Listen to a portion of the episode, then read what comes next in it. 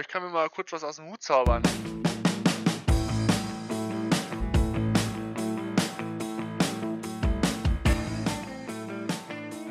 Vertraute Zweisamkeit.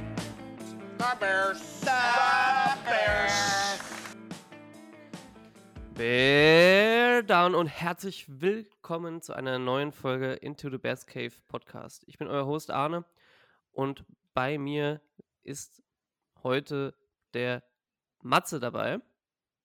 Bear down, servus Leute. Arne, alles klar bei dir? Ja, bei mir läuft's. Äh, bin ein bisschen müde. Gestern war ein wilder Tag, aber ja, sonst alles fit bei dir. Sehr gut, auch gleichfalls. Ich war ein bisschen krank am Wochenende. Aber es geht wieder auf dem Weg der Besserung, deswegen können wir mal auf das Spiel zurückschauen. Ja, ähm, du hast es gerade schon gesagt, wir gucken jetzt gleich etwas auf das Spiel zurück gegen die Denver Broncos gestern Nacht, was auch ein wildes Ende gefunden hat, und haben gleichzeitig im Anschluss auch noch einen ähm, Gast da, mit dem wir etwas über das Spiel mit den Washington Commanders sprechen. Das äh, Donnerstagnacht, glaube ich, Yes. Und wir hoffen alle, dass es nicht so wird wie letztes Jahr Donnerstagnacht. Aber kommen wir doch einfach mal direkt auf das Spiel zurück gegen die Denver Broncos in Chicago. Ich glaube, das Stadion ist auch wild gegangen, die ersten, ersten paar Quarter, oder? Ja, also habe ich, hab ich auch so gesehen. Das war also wirklich emotional Rollercoaster Ride. Also Wahnsinn. Ich weiß auch noch nicht so recht. Ich habe mir das jetzt, ich habe erst überlegt, wie, wie, wie resümiere ich das Spiel und wie schaut man so drauf, aber ich glaube, das muss man jetzt so ein bisschen aus dem Affekt raus machen. Ja. Das war auf jeden Fall, ja. Also in die Half mal wieder was anderes. In die Halftime sind wir gegangen mit 27-7, äh, 21 zu 7. Und dann am Ende rausgekommen bei 31-28 für Denver. Es ist schon interessant, ähm, so da rauszugehen nach der, nach der Führung. Und ähm, ja, keine Ahnung, ne? ich, ob man sagen will, typisch Bears, einen wieder reinholen oder nicht. Aber keine Ahnung. Ne? Das Erfreuliche war aber äh, die Offense. Definitiv dieses Mal. Also auf jeden Fall für drei Quarter. Ja, auf jeden Fall. Und äh, da muss man auch sagen, wir haben das ja auch im, im Preview zum Broncos-Spiel besprochen. Wir haben gesagt, okay, die Broncos-Offense wird ihre Punkte machen. Die, die ist, sieht gut aus und macht auf jeden Fall Plays. Und es liegt dann definitiv an uns, ob wir das matchen können und ob wir da mithalten können. Und es ist genauso zu diesem Spiel geworden, was wir eigentlich, was wir eigentlich irgendwie so ein bisschen gedacht haben. Also, dass es die Defenses nicht unbedingt viele Stops hinkriegen und dass es wirklich um die Offense geht. Und gerade da, das war, muss man schon sehr positiv sagen, also unsere Offense, vor allem um Justin Fields, haben schon vor allem in der ersten Halbzeit sehr, sehr geballt.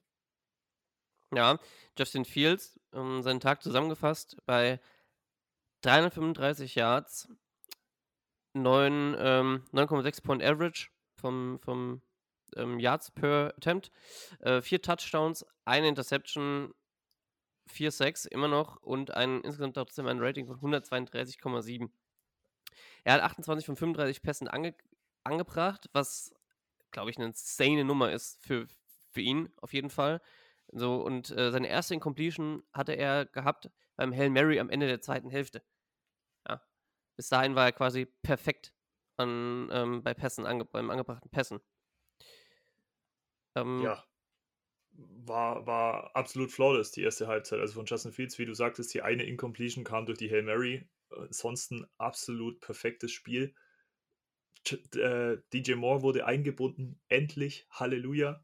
In der ersten Halbzeit zumindest, was in der zweiten Halbzeit wieder passiert ist. Also DJ Moore geht mit, muss ich schauen, acht Receptions raus aus dem Spiel. Da muss ich halt sagen, okay, zweite Halbzeit muss es so weitergehen wie in der ersten. Dann muss der Mann mit 12, 13 Receptions rausgehen das war für mich so ein Riesenpunkt, wo man sagt, okay, natürlich, man muss mehr laufen in der zweiten Halbzeit, man hat eine komfortable Führung und man will ein bisschen Zeit von der Uhr nehmen, aber dann halt nur noch zu laufen, obwohl Justin Fields so einen Sahnentag hat, was das Passing angeht, verstehe ich nicht ganz.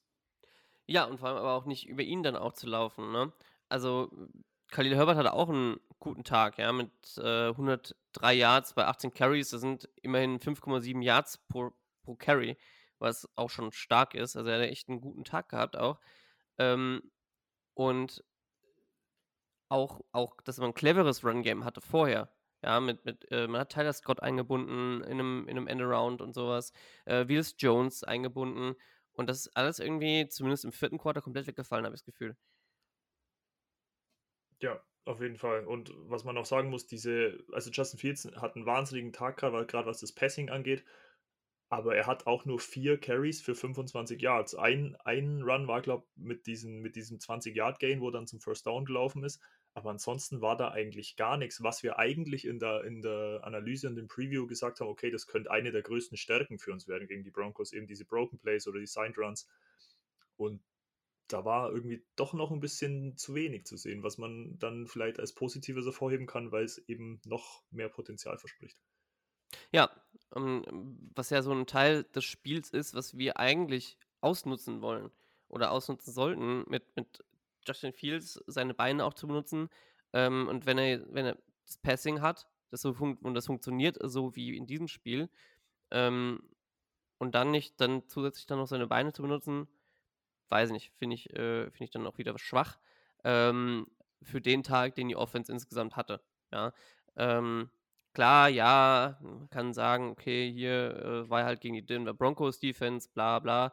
Ist mir in dem, dem Moment halt scheißegal, weil äh, lass uns einfach, einfach, einfach mal enjoyen, dass doch mal was klappen kann. Und ähm, wenn es dann in den nächsten Wochen wieder verkackt, dann kann man immer noch sagen, ja, halt war scheiße.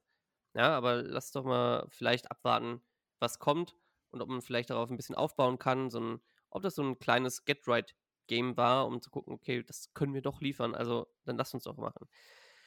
Leider ist es ist das Spiel aber auf einer negativen Note, auch für Justin Fields, geendet.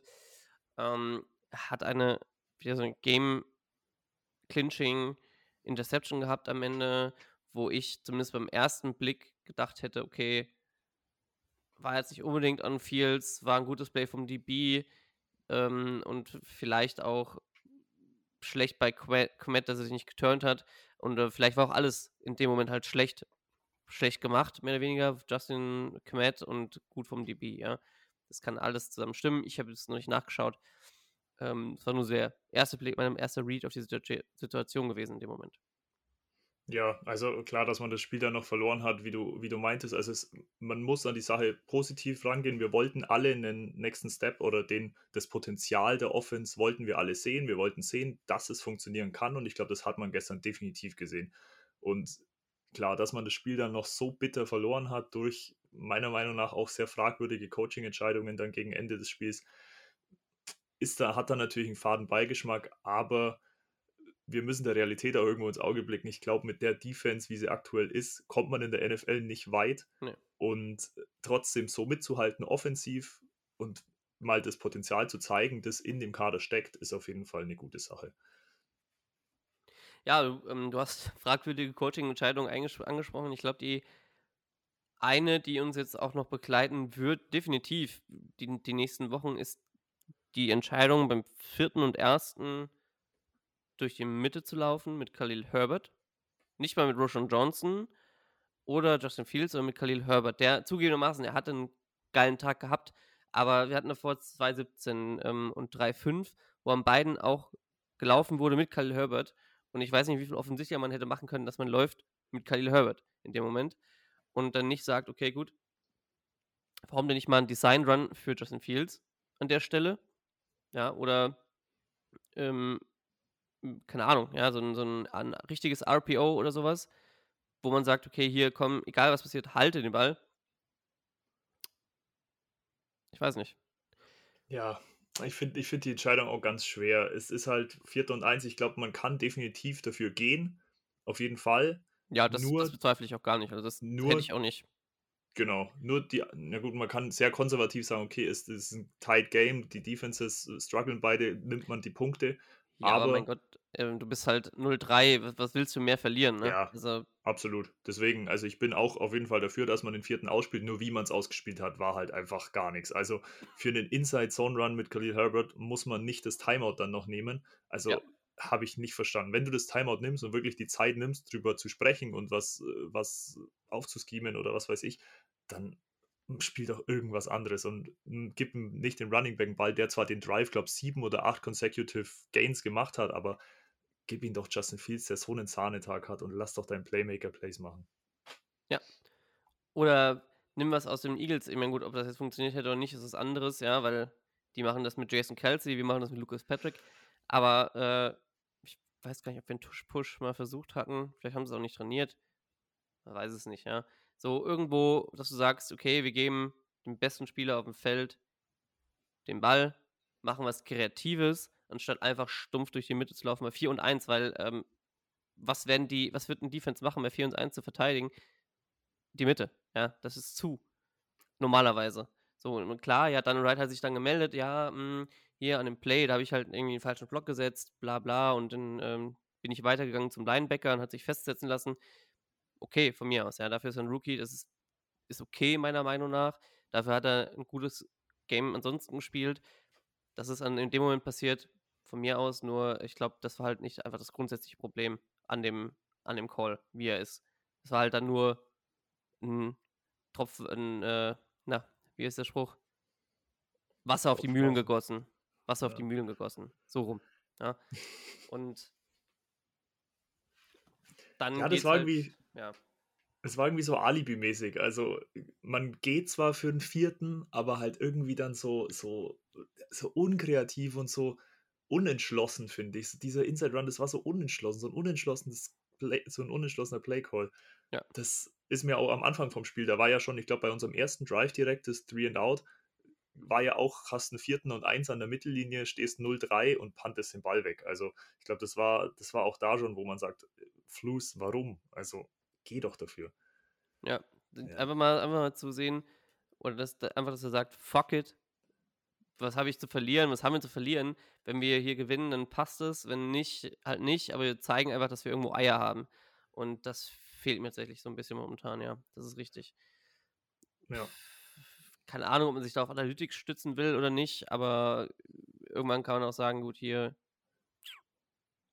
Mittellinie, I mean, fuck it, ja. Vor allem in unserer Situation eben, wie wir schon mehrmals angesprochen haben, also Geh doch dafür. Das habe ich auch nicht verstanden.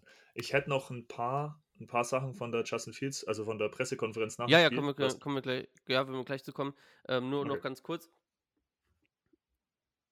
Finde ich schade, dass man, oh gut, die Defense sah zeitweise wohl ja auch ganz gut aus.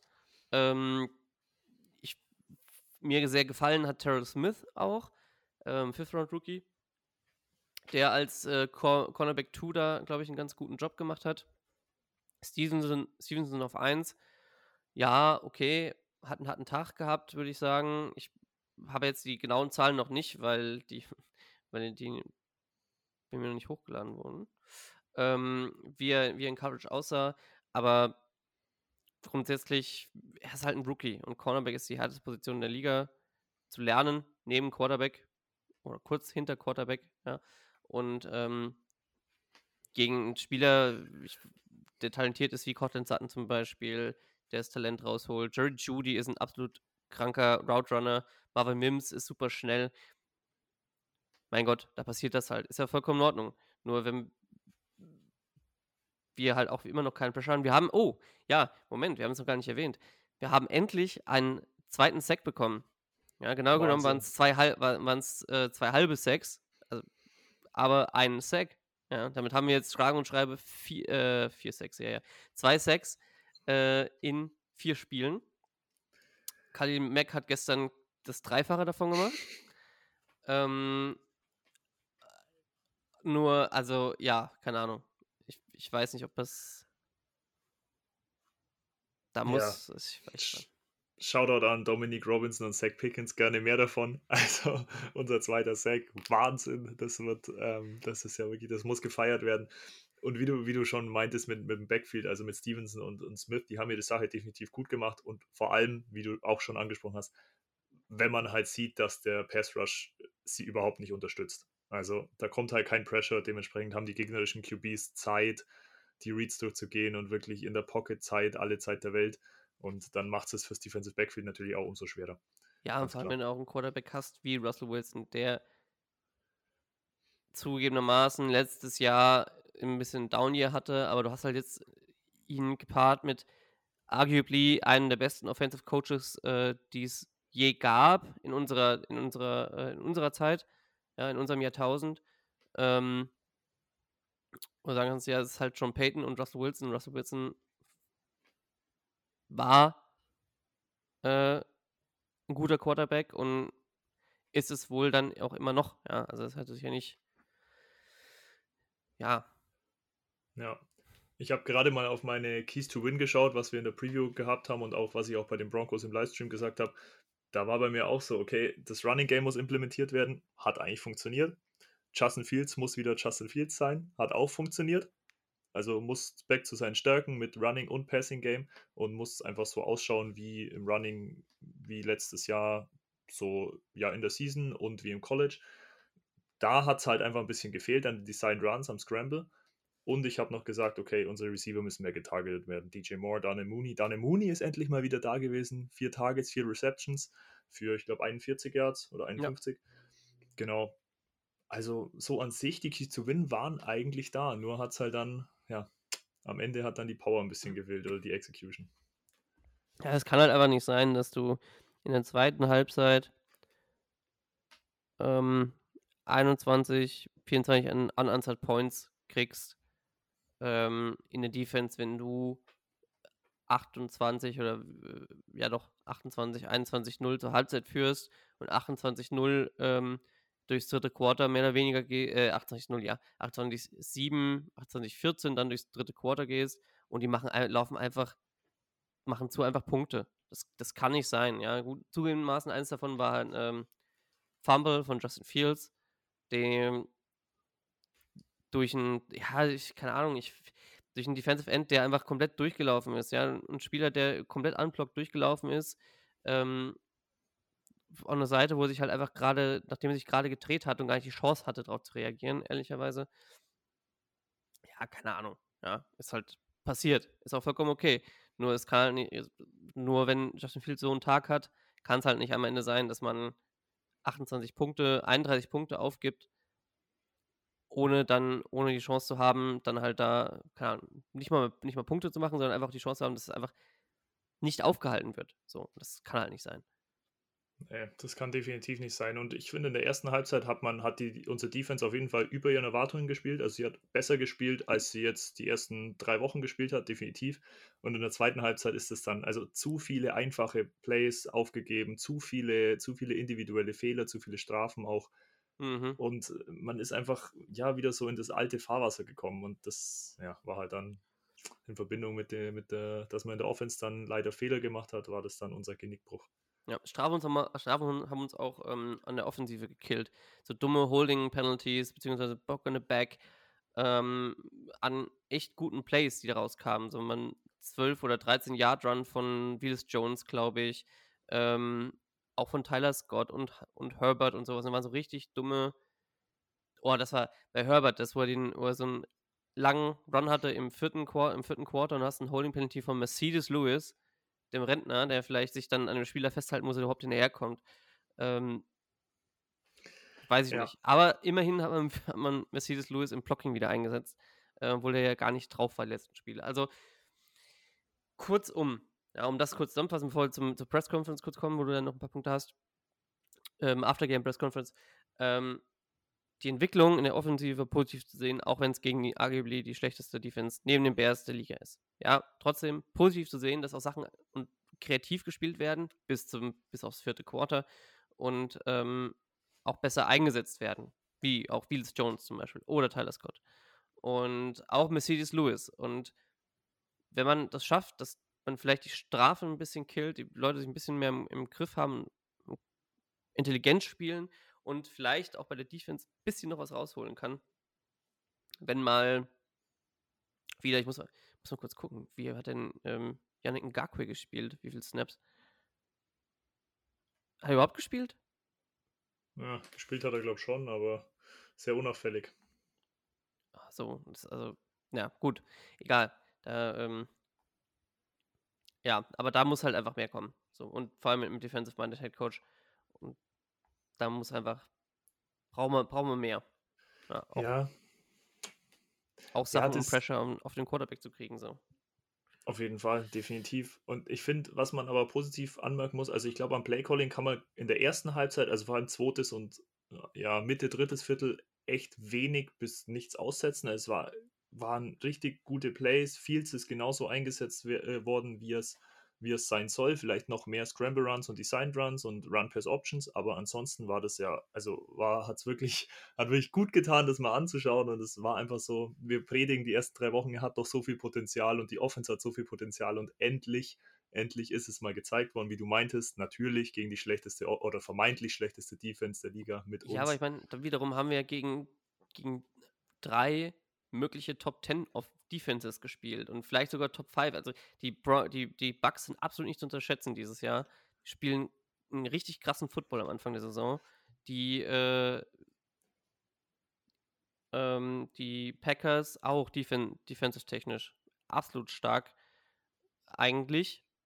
Ähm, und die Chiefs sowieso. Also die Chiefs defensiv, die haben jetzt äh, heute Nacht wieder wieder hier äh, die, die Jets. 20, oder? Ja, 20 Punkte gehalten, zugegebenermaßen die Jets, ja, okay, aber dennoch, ja. Und, und das auch in einem Spiel, in einem Spiel, wo Patrick Mahomes einen absoluten Scheißtag hatte. Und die haben trotzdem gewonnen. So, und dann, ja. das, ist, das ist dann doch Coaching. Das kann nicht sein, wenn Fields einen absoluten genialen Tag hat, einen, einen Superhero-Tag hat, dass, dass, dass dann noch das Spiel verloren wird und Patrick Mahomes hat einen absoluten Rotztag und das Team kommt trotzdem durch. So. Und das ist genau der Punkt. Das ist genau der Punkt, du hast angesprochen. Justin Fields hat einen absoluten Zahlentag gehabt. Wieso? Wieso spiele ich dann so ängstlich und so konversativ in der zweiten Halbzeit? Ich verstehe es nicht. Natürlich, aber, ja.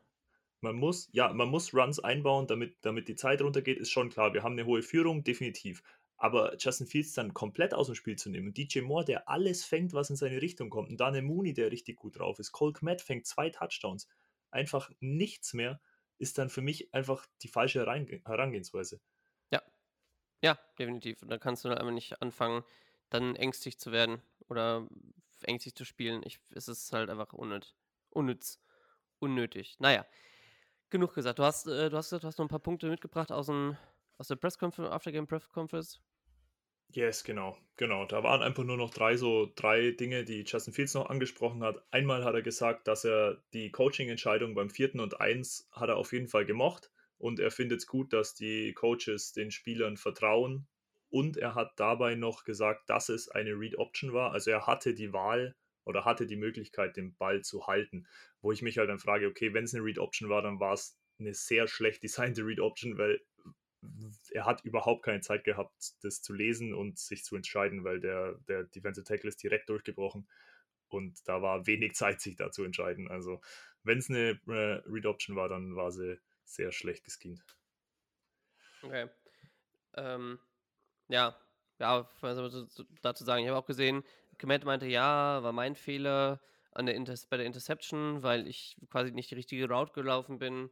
Ähm, Fields hat dann die Schuld auf sich genommen, wie es halt ein Leader macht, ja, ist auch richtig, dass äh, er halt Komet woanders erwartet hat, als er eigentlich war. Und äh, da muss man sagen, äh, Anticipatory Throws. Ja, das, was wir eigentlich auch schon auch gepredigt haben und alle Fans gepredigt haben, soll er einfach machen. Ja, von mir aus. Und wenn dann die eine oder andere Deception ra bei rauskommt, dann soll er die trotzdem machen, einfach um in diese, in die Würfe Trust, äh, Trust zu kriegen und dann vielleicht irgendwann kommt es dann und dann klickt es vielleicht auch, ja, dass es dann irgendwann heißt, okay, ich habe es jetzt versucht und das und das hat nicht funktioniert und das lerne ich draus und dann mache ich die trotzdem weiter und sage nicht, okay, dann mache ich halt keine mehr. So. Ja, Rent, äh, Rent genug. Ähm, ja, aber ich meine, gut, Pressconference. Dann, oh, hast du das gesehen mit, äh, mit Claypool? Das ganze genau, das wäre der nächste? Punkt gewesen, ja. ja. Das wäre der nächste Punkt gewesen. Also, Fields, also da war ja, um kurz auszuholen, es war ja dieses Drama um Chase Claypool, dass er inactive ist und dann wurde Eberflus ähm, gefragt, warum er denn nicht im Stadion ist und dann hat Eberflus gemeint, das war ähm, seine Entscheidung, nicht äh, im Stadion zu sein und nach dem Spiel kam dann raus oder so gegen Ende des Spiels sogar schon, glaube ich, dass es ähm, die Entscheidung vom Coaching-Staff war und auch Justin Fields hat gesagt, dass es nicht die Entscheidung von Chase Claypool war, dass er zu Hause bleibt. Also da war wieder ein bisschen Drama. Und genau, anschließend dazu, um das kurz zu Ende zu bringen, hat Fields noch gemeint, dass er trotzdem denkt, dass Chase Claypool einer der besseren Waffen in der Offense ist und dass er ihm trotzdem vertraut. Und da muss man dazu sagen, dass diese Nachricht oder die Info, dass Claypool wegen, also saß wegen der Entscheidung des äh, Coaching-Stars, kam von einem Spokesman von den Bears. Das heißt, so aus dem Nachrichtenteam, dass irgendjemand hat denen gesagt, hier sagt, bringt raus und ähm, irgendjemand kann man sich an der Hand abzählen, ja, welche Leute das sein können, die sagen, hier sagt, dass der Coaching-Staff das war. Pols zum Beispiel. Ja. Ähm, und das ist doch auch, wie kann es denn sein, dass der, dass der Headcoach dann halt da so einen Kram erzählt?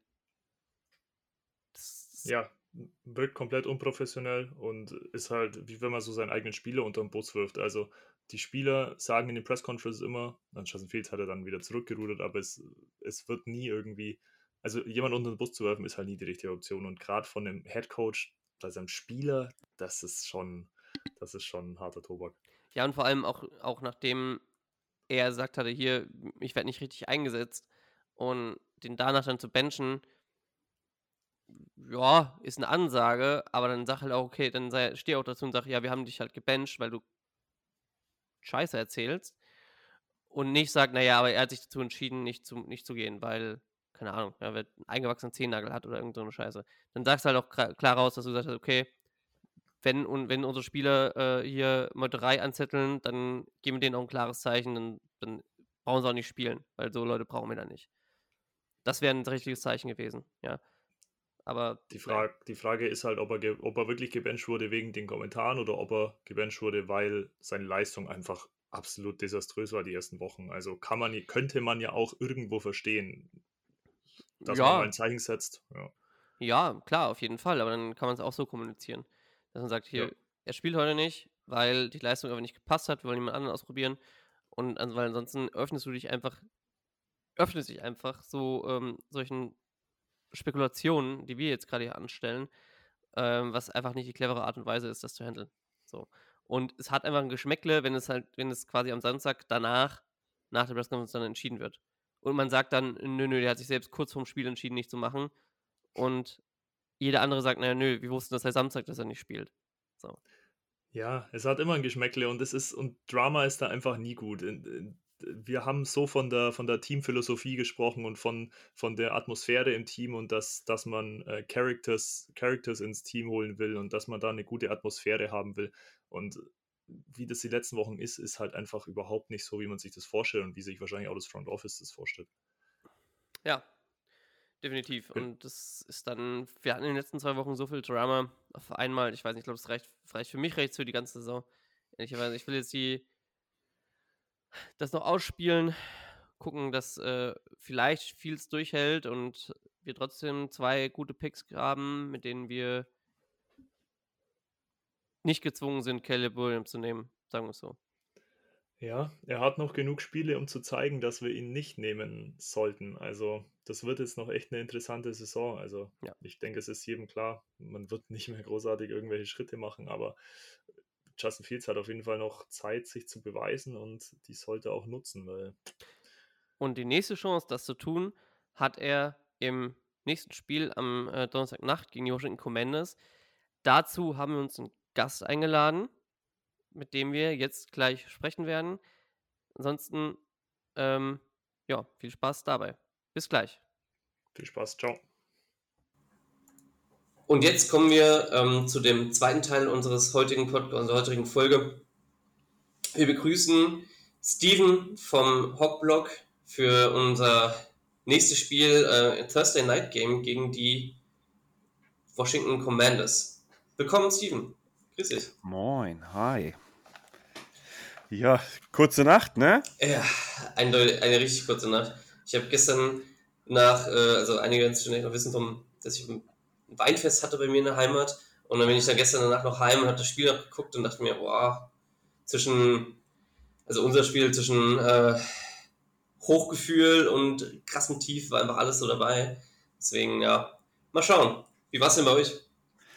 Ähm, bei der Erwartungshaltung, die man vorher hatte, wahrscheinlich mehr Hochgefühl, enger als gedacht, deswegen auch emotionaler als gedacht. Aber ja, es ist, ist ja dann sehr positiv. Ich meine, klar hat man zum Schluss dann in der Overtime verloren und ist da vielleicht auch mit dem Call von Ron Rivera nicht für zwei Punkte zu gehen, nicht so super zufrieden. Aber wenn du so knapp gegen die Eagles geschielt hast, ist man eigentlich, vor allem nach dem Spiel davor gegen die Bills, ist man eigentlich recht zufrieden. War eigentlich in vielen Belangen gut. Ja, ähm, ich war auch, war auch überrascht, dass so ein, also, ich meine, Sam Howell generell überrascht mich ein bisschen die Saison, wenn ich so ähm, durchgeguckt habe, wie, wie die Spiele im Prinzip laufen. Auch wenn er, glaube ich, mit einer der meistgesackten Quarterbacks ist dieses Jahr bisher. Ich habe kurz mal reingeschaut, 25 Sacks, stimmt das? Ist er in drei Ich habe tatsächlich gestern Abend gar nicht mitgezählt. Vorher waren es 19, das könnte ja schon hinkommen. Aber ich meine, gestern waren es tatsächlich gar nicht so viele, aber ja, kann schon sein. Ja, es ist halt die Kombination, ne, aus Line und äh, Howell. Und ähm, ich glaube, ich habe auch gefühlt noch nie einen Quarterback gesehen, der den Ball so lange hält. Und das ist auch ein Punkt. Gestern Abend sah das viel besser aus als in den ersten drei Stehen. Er ist den Ball viel besser losgeworden. Mhm. Und das, wie gesagt, ist dann einer von so vielen Punkten, die dann doch ein bisschen positiv stimmen, auch in so einer Niederlage. Und ähm, ja, wenn man immer davon redet, dass unsere Defense so gut ist, dann darfst du halt auch nicht äh, die ganze Zeit so viele Punkte gegen dich kassieren. Und wenn unsere eigene Offense dann mal über 30 Punkte schafft, was wir in den letzten Jahren nicht häufig gesehen haben, jetzt unter Bienemi schon zweimal in vier Spielen, das ist ja auch ein bisschen neu für uns. Die Offense sieht teilweise gut aus, aber es sind halt ganz viel noch diese Growing Pains dabei, weil Haro ist ja quasi ein Rookie. Der hat letztes Jahr ein Spiel gemacht. Von daher, da muss man jetzt durch. Und gestern hat man zum Glück wieder die bessere Seite davon gesehen. Ja, wie steht denn euer Team von deinem vom Gefühl und deiner, deiner ähm, objektiven Meinung bisher, wie steht denn euer Team momentan? Also ihr seid jetzt 2-2, ähm, wenn ich richtig bin. Ähm, Ihr habt die ersten Spiele gut gewonnen, teilweise, äh, teilweise auch recht, also ne, und dann ja, das schwierig. Das Bildspiel war eher eher nix und jetzt halt in der Division so knapp verloren. Also ja, man muss halt dazu sagen, dass man die ersten beiden Spiele halt auch in der ersten Halbzeit quasi schon verloren hatte. Alle beide, selbst gegen die Broncos. Und dann in der zweiten Halbzeit vernünftig geschied hat und das Spiel dann quasi oder beide Spiele noch drehen konnte und damit gewonnen hat. Und ich finde auch beide verdient gewonnen. Gegen die Bills gab es dann halt wirklich diesen Komplettausfall bei Howell mit vier Interceptions und Pick Six und so. Ich finde es aber, also ich war nach dem Spiel relativ tiefenentspannt, weil dass er Fehler macht, war klar. Bills spielen relativ komplexe Defense. Die haben ihm sehr viele verschiedene Looks in dieser Zone-Defense gegeben. Das war super schwierig für ihn. Klar waren die Würfe jetzt auch nicht so schön, aber dass er die Fehler irgendwann macht, war ziemlich klar. Und wenn du dann gegen die Bills verlierst, wo du eh schon gedacht hast, das gewinnen wir nicht unbedingt, ist es jetzt auch nicht so dramatisch. Und wie gesagt, gestern, das hat man eigentlich gar nicht erwartet, dass Washington da so krass mithalten kann und so gut im Spiel ist. Und dann vielleicht auch einfach äh, die immer hochgehypte Defense, die aktuell vielleicht gar nicht so krass gut ist in Zahlen. Klar hat man jetzt Eagles und, äh, und Bills gespielt, dass das dann ein bisschen schlechter aussieht, aber ich meine, die Zahlen sind jetzt auch gegen die ersten beiden nicht so überragend gewesen. Von daher, ja, muss man schauen, wo man jetzt steht. Aber ich denke, 2-2 ist fair und da stehst du auch ganz gut. Und es ist ja auch Washington. Washington, wenn die nicht immer, ich meine, letztes Jahr haben sie extra 8-8-1 geschafft. Das ist halt klassische Washington, ne? klassische Washington-Record. Von daher, ja geht, ich habe das ja auch schon gefühlt überall erzählt. Ähm, es geht ja eigentlich nur darum, das Team wachsen zu sehen, Haul wachsen zu sehen. Für uns sind ja Records dieses Jahr gar nicht so krass wichtig, weil wir einfach jetzt nicht wirklich Contender sind. Allein wegen solchen Spielen, wegen die Bills. Wenn das weiter in die gute Richtung geht, dann ist es halt, ist es halt sehr schön. Und äh, ja, gestern war ein Schritt in die richtige Richtung. Ja, du hast gerade Besuch bekommen. Ähm, ja, auf jeden Fall. Ich war, bin, bin sehr überrascht wenn man die blanken Zahlen sieht, gegen die Eagles, ja, gegen eine der, der besseren Defensives, Defenses in der, in der NFL, äh, mit, mit krasser, krasser D-Line, mit 29, 41, okay, aber 290 Yards und ein Touchdown ohne Interceptions. Also, weiß nicht, finde ich, find ich recht passabel für, äh, für die Defense, gegen die man gespielt hat und das Team, gegen das man gespielt hat. Ja, das Wichtigste ist, was du zum Schluss gesagt hast, ne? Null Interceptions, Eben. das ist das ganz, ganz Wichtige.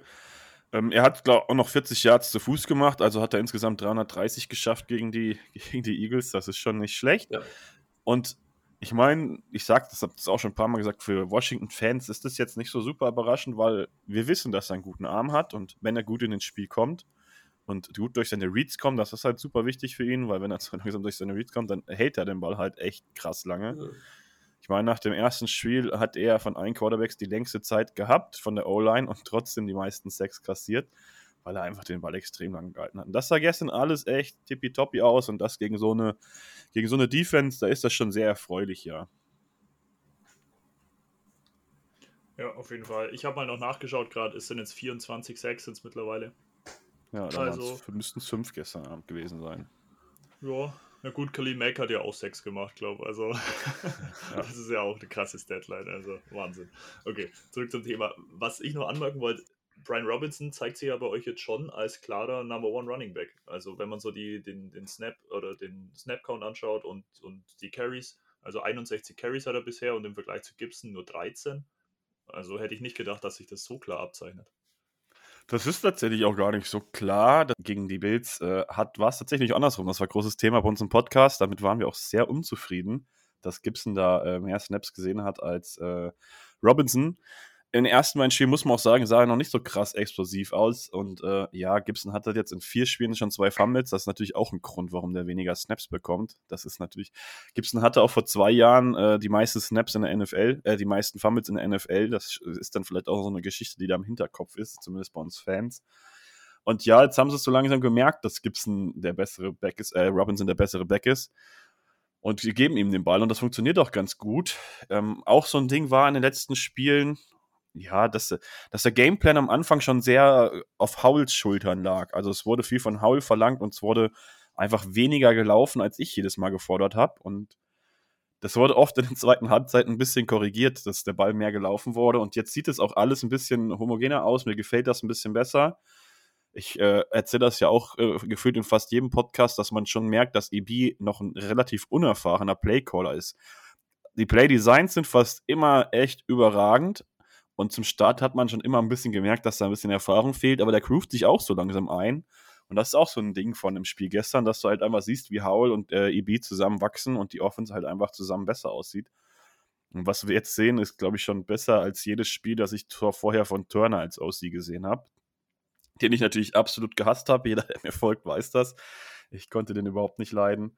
Aber ja, das ist, wir freuen uns natürlich, dass äh, Robinson jetzt so einschlägt und äh, es, es, wird ja auch dauernd noch thematisiert, wie es letztes Jahr war.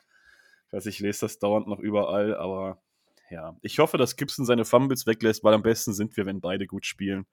So ein One-Two-Punch ist einfach besser, als wenn da nur ein guter Back ist und ja, man hat es gegen die Bills auch einmal gesehen, weil Gibson ist in Open Space einfach stark. Nur, ja, er muss halt auch erstmal dahin kommen und mit der Line ist das halt schwierig. Wiley sah gestern auch wieder nicht so gut aus. Ich meine, im Run-Blocking ist unsere Line noch relativ okay. Also da habe ich nicht viel, nicht viel einzuwenden. Das ist ganz okay.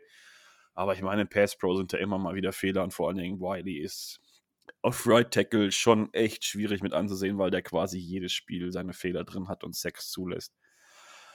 Ja, ja schwierig. Das, ja, ähm, O-Line können wir, können wir, denke ich, ein Lied von singen. ähm, das ist halt, ist halt das Ding. Und ich finde es, finde es aber gut, ehrlicherweise, wenn wir auch über Eric Bieniemy sprechen, weil, ich meine, bisher gehen wir davon aus, dass wir am äh, Anfang nächster Saison einen neuen Headcoach suchen werden. Und ähm, wenn sich Eric Bieniemy weiter so, weiter so entwickelt, ähm, wäre er sicherlich auch auf meiner Liste äh, relativ weit oben. Ähm, außer ihr natürlich, Ron Rivera macht es bei euch nicht mehr lange und ihr äh, wird in-house dann genommen. Aber ja, das könnte schon passieren. Ich meine, wir haben dieses Jahr schon so ein bisschen Strichliste von Verfehlungen von Rivera geführt, der einfach so oft in Interviews und in Entscheidungen, ich meine, Riverboat Ron, den Spitznamen können wir streichen, würde ich sagen, nach gestern Abend komplett, weil das geht immer mehr in die Richtung. Gestern haben ihm auch wieder die Eier gefehlt, für zwei zu gehen, warum er diesen Spitznamen hat. Ja, weiß ich nicht, ob er den jetzt noch braucht. Und dann sind halt immer wieder so viele dumme Sachen bei ihm dabei. Ich meine, jetzt die letzten zwei Wochen war es okay, aber zum Start der Saison war so viel Quatsch dabei dass schon viele Leute ihn in Frage stellen. Und ja, ich meine, mit neuen Owner und wenn Bienemy so gut aussieht, aber ich finde halt immer, wenn man bei uns PKs sieht, wirkt Bienemy mehr wie der Head Coach als Rivera. Also er ist da viel abgeklärter, viel professioneller.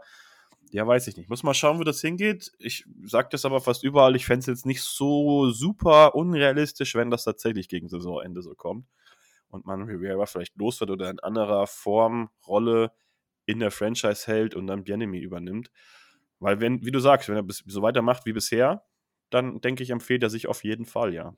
Ja, und das in, insbesondere auch die, dass er halt Anpassungen macht. Er probiert, wie du es erzählt hast, ihr, ihr probiert es eher, okay, am Anfang eher so über Sam Howell und gucken, okay, kann er, kann, kann er das dann komplett tragen und dann äh, wieder die Adjustments zu machen, okay, vielleicht dann doch mehr run, ins Running Game und ähm, das hilft einem jungen QB ja auf jeden Fall. Also wenn du ein gutes Running Game hast, hilft es deinem QB, nimmt ihm Druck von, Druck von der Schulter. Und ähm, ja, ja, ähm, das wäre sowieso meine nächste Frage gewesen, du hast ja schon so ein bisschen gesagt, wie ähm, eure, eure Zukunft mit äh, Riverboat Ron, ähm, Ron Rivera aussieht. Ähm,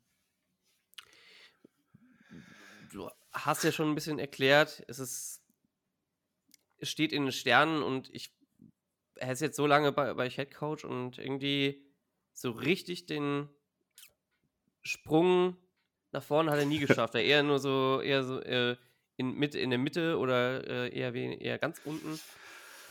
Ja, ich meine, er hat ja die Division auch einmal gewonnen, zwar mit einem absoluten miesen Rekord, aber immerhin hat er das mal geschafft. Ja, nee, ich, bei, bei Will Rever muss man einfach immer klar sagen, er hat das Team äh, unter Daniel Snyder übernommen und die ersten zwei Jahre davon waren, äh, glaube ich, sauber machen. Das kann man eben jetzt, also ich finde, wenn man darüber redet, wo er footballtechnisch ist, ist es klar ein Thema, dass man hätte mehr erwarten können.